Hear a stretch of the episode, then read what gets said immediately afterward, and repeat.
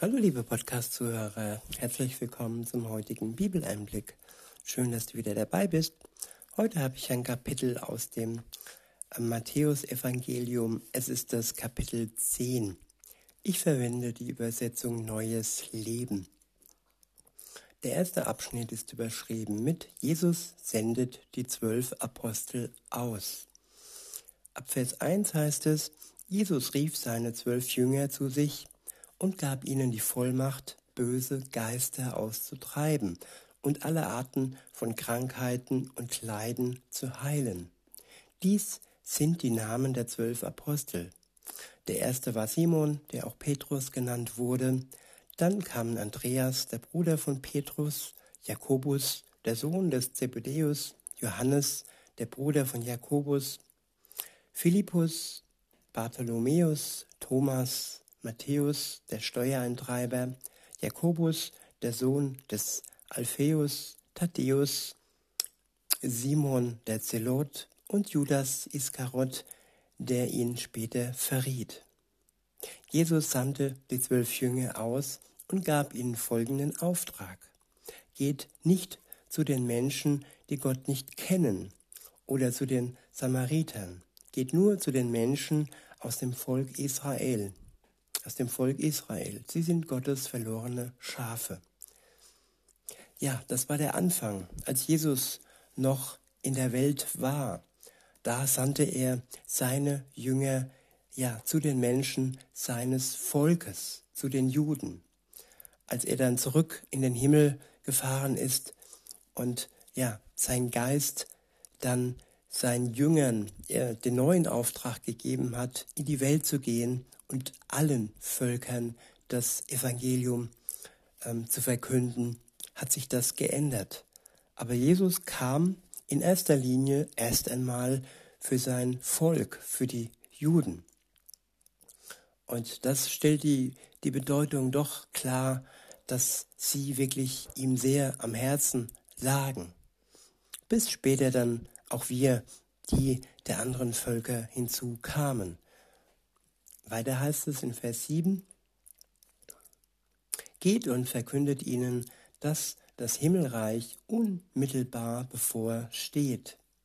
Macht die Kranken gesund, erweckt die Toten zum Leben, heilt die Aussätzigen und treibt böse Geister aus. Ja, das Himmelreich steht unmittelbar bevor. Die Zeit ist relativ, auch wenn schon einige Zeit vergangen ist.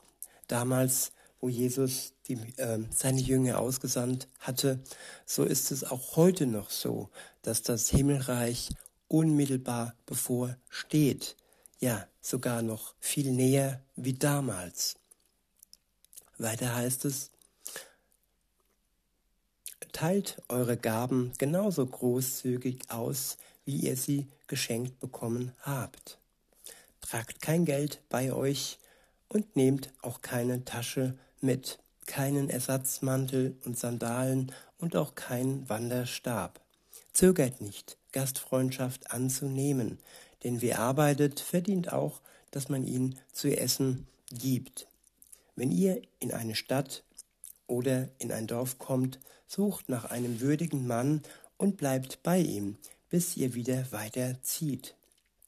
Wenn ihr in ein Haus eingeladen werdet, dann segnet dieses Haus. Wenn sich das Haus als würdig erweist, dann ruht der Segen weiterhin darauf. Andernfalls kehrt der Segen wieder zu euch zurück. Wenn ihr in einem Dorf nicht willkommen seid und man euch nicht zuhören will, dann geht fort und schüttelt den Staub von euren Füßen. Ich versichere euch, die gottlosen Städte Sodom und Gomorra werden am Tag des Gerichts besser dastehen als ein, als ein solcher Ort. Ja, jeder Mensch hat die Möglichkeit, die Botschaft anzunehmen, aber auch sie abzulehnen. Und niemand wird gezwungen, die gute Botschaft, das, ja, äh, die gute Nachricht äh, anzunehmen. Weiter heißt es in Vers 16, seht, ich sende euch aus wie Schafe unter die Wölfe. Seid vorsichtig, wie die Schlangen und sanft wie die Tauben. Aber hütet euch vor den Menschen, denn ihr werdet vor die Richter gezerrt und in den Synagogen geschlagen werden. Um meinetwillen müsst ihr Statthaltern und Königen Rede und Antwort stehen. Das wird euch Gelegenheit geben, ihnen von mir zu erzählen und so vor der Welt als Zeugen für mich aufzutreten. Wenn ihr verhaftet werdet, macht euch keine Sorgen, was ihr zu eurer Verteidigung sagen sollt, denn Gott wird euch zur rechten Zeit die rechten Worte in den Mund legen. Ja, wir brauchen uns keine Sorgen machen, wenn wir verhaftet werden, weil wir die Wahrheit Gottes weitertragen, an ihr festhalten und nicht an die Lügen der heutigen Zeit glauben wollen. Weiter heißt es, nicht ihr seid es, die dann reden, nein, der Geist eures Vaters wird durch euch reden. Der Bruder wird seinen Bruder verraten. Väter werden ihre Kinder verraten. Und Kinder werden sich gegen ihre Eltern auflehnen und sie dem Tod ausliefern. Ja, genau in dieser Zeit stecken wir, dass ja die engste Familie, ja die Verwandtschaft dem Tod ausliefert. Und wer dies erkennen möchte, der lasse es sich schenken von Gott, der lasse es sich zeigen von Gott, dass dieses böse Spiel, diese böse, ja, teuflische, dieses böse und teuflische Vorgehen gerade jetzt und hier und heute vonstatten geht, dass die eigene Familie, die Angehörigen dem Tod ausliefern.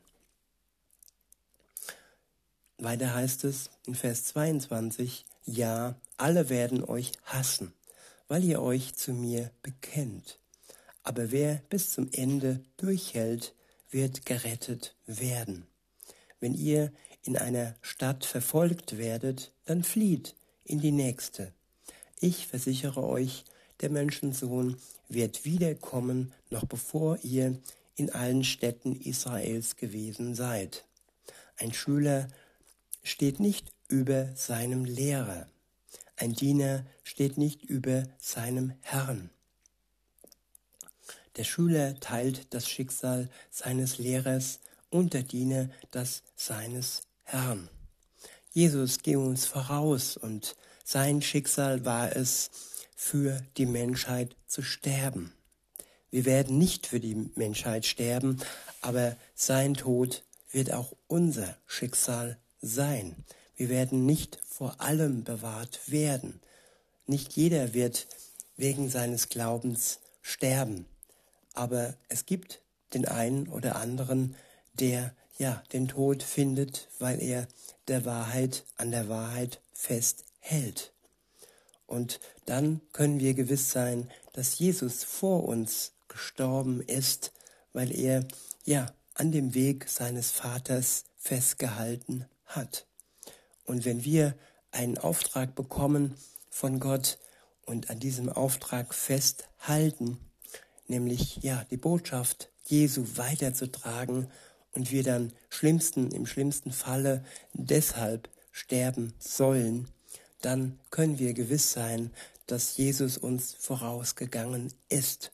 Und ja, der Tod ist nicht das Ende. Die Auferstehung ist das Ende und sie ist siegreich. Der Tod ist nicht der Sieger, sondern das Leben, das sich dann in der Auferstehung zeigen wird. Weiter heißt es, doch fürchtet euch nicht vor denen, die euch bedrohen. Denn die Zeit kommt, in der die Wahrheit ans Licht kommt und alle Geheimnisse bekannt werden ja, wir werden bedroht werden. Und Jesus spricht uns hierzu, dass wir uns nicht fürchten brauchen, dass die Wahrheit irgendwann ans Licht kommt. Die Wahrheit kam schon bei vielen schrecklichen Dingen ans Licht. Ich nehme mal nur ein Beispiel, Beispiel, wo man das Volk Gottes auslöschen wollte und man ja Konzentrationsvernichtungslager gebaut hat und über ja sieben Millionen Menschen getötet hat. Und diese Wahrheit wurde auch vertuscht, sie wurde verschleiert und nicht jeder Mensch wusste über sie Bescheid. Aber sie kam ans Licht und sie ist jetzt für jeden Menschen offenbar. Und genauso auch das, was im Moment vor sich geht, was im Moment im Dunkeln vor sich geht, wo viele noch Geheimnisse machen. Und ja, auch wenn der eine oder andere von diesen dunklen Geheimnissen spricht, wird er verleugnet, verleumdet und vielleicht sogar ja seine Existenz bedroht, so lange, bis die Wahrheit ans Licht kommt und man sie nicht mehr ja leugnen kann. In Vers 27 heißt es, wenn der Tag anbricht, dann schreit hinaus, was ich euch in der Dunkelheit sage. Ruft von allen Dächern, was ich euch in die Ohren flüstere, damit jeder es hören kann. Habt keine Angst vor denen, die euch umbringen können. Sie können Sie können nur euren Körper töten. Eure Seele ist für sie unerreichbar. Gott schützt unsere Seele, wenn wir uns zu ihm halten, wenn wir an dem Glauben, an den Glauben an ihn festhalten, dann ist unsere Seele geschützt. Das ist gewiss. Und das macht Mut, das macht Hoffnung, auch wenn unser Körper eventuell bedroht wird und wenn unser Körper eventuell sogar dem Tod durch die Feinde Gottes und so auch unsere Feinde preisgegeben wird. Aber unsere Seele ist geschützt. Weiter heißt es, heißt es, fürchtet allein Gott, der Leib und Seele, der Leib und Seele in der Hölle vernichten kann. Ja, alleine Gott ist es, der zum einen unsere Seele schützen kann, der aber auch zum anderen, wenn wir uns nicht mit ihm im Glauben verbinden, in der Lage ist, unsere Seele in der Hölle vernichten kann. Wir haben die Wahl und es ist nicht schwer, sich für Gott zu entscheiden. Es ist kein Geld notwendig, es ist alleine nur das Vertrauen und die Bereitschaft vonnöten, ja, das, was bisher passiert ist, unser Leben, unsere Schuld, die wir angehäuft haben, zu bereuen. Und wenn wir Reue haben und es uns wirklich aus tiefstem Herzen leid tut, dann vergibt er uns gerne. Denn er hat für uns den Schuldschein bezahlt und ja, die Todesstrafe auf sich genommen, die eigentlich für uns gedacht wäre. Weiter heißt es, nicht einmal ein Spatz, der doch kaum etwas wert ist, kann tot zu Boden fallen, ohne dass eure, euer Vater es weiß. Selbst die Haare auf eurem Kopf sind alle gezählt. Deshalb habt keine Angst, ihr seid Gott kostbarer als ein ganzer Schwarm Spatzen. Wer sich hier auf der Erde öffentlich zu mir bekennt, den werde ich auch vor meinem Vater im Himmel bekennen. Aber wer mich hier auf der Erde verleumdet, den werde ich auch vor meinem Vater im Himmel verleumden. Glaubt nicht, dass ich gekommen bin, um der Welt Frieden zu bringen. Nein, sondern das Schwert. Es geht hier um den Weltfrieden. Es wird Kriege geben, gerade am Ende der Zeit. Es wird keinen Frieden geben, das steht fest.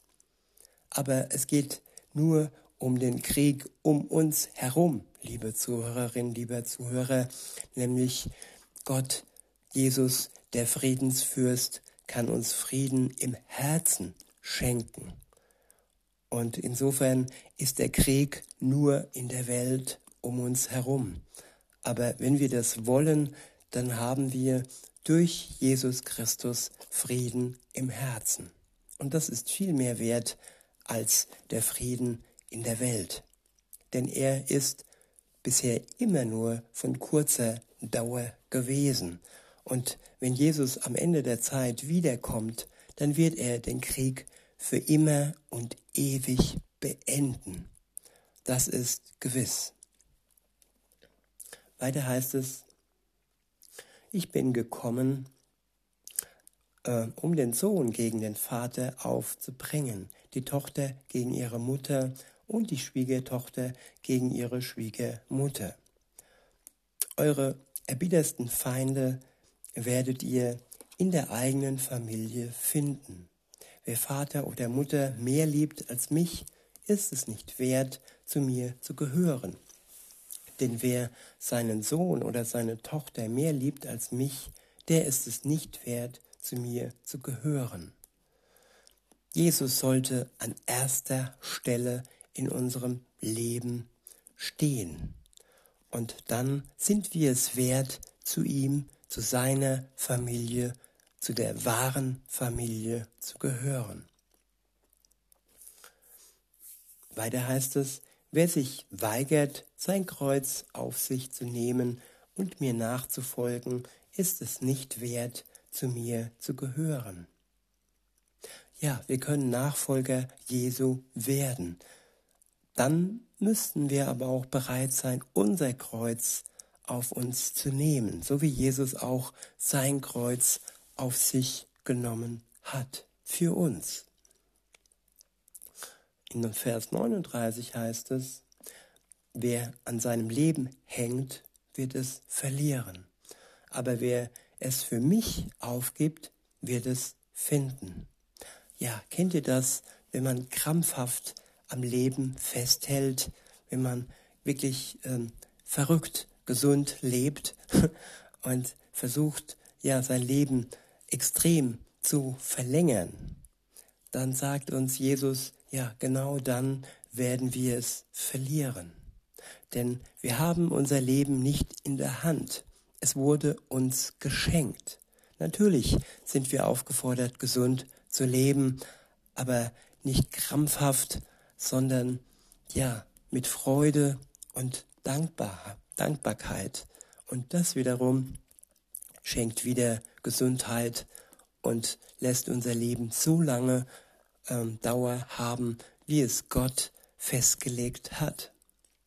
In Vers 40 heißt es, wer euch in sein Haus aufnimmt, der nimmt mich auf. Und wer mich aufnimmt, nimmt den Vater auf. Wer mich gesandt hat, den Vater auf, der mich gesandt hat. Wer einen Propheten aufnimmt als einen, der für Gott spricht, wird den gleichen Lohn erhalten wie der Prophet. Und wer gute und gottesfürchtige Menschen aufnimmt, weil sie an Gott glauben, wird den gleichen Lohn erhalten wie sie. Und wer dem geringsten meiner Nachfolger auch nur ein Glas kaltes Wasser reicht, darf sicher sein, dafür belohnt zu werden. In diesem Sinne, liebe Zuhörer, wünsche ich euch noch einen schönen Tag und sage bis denne.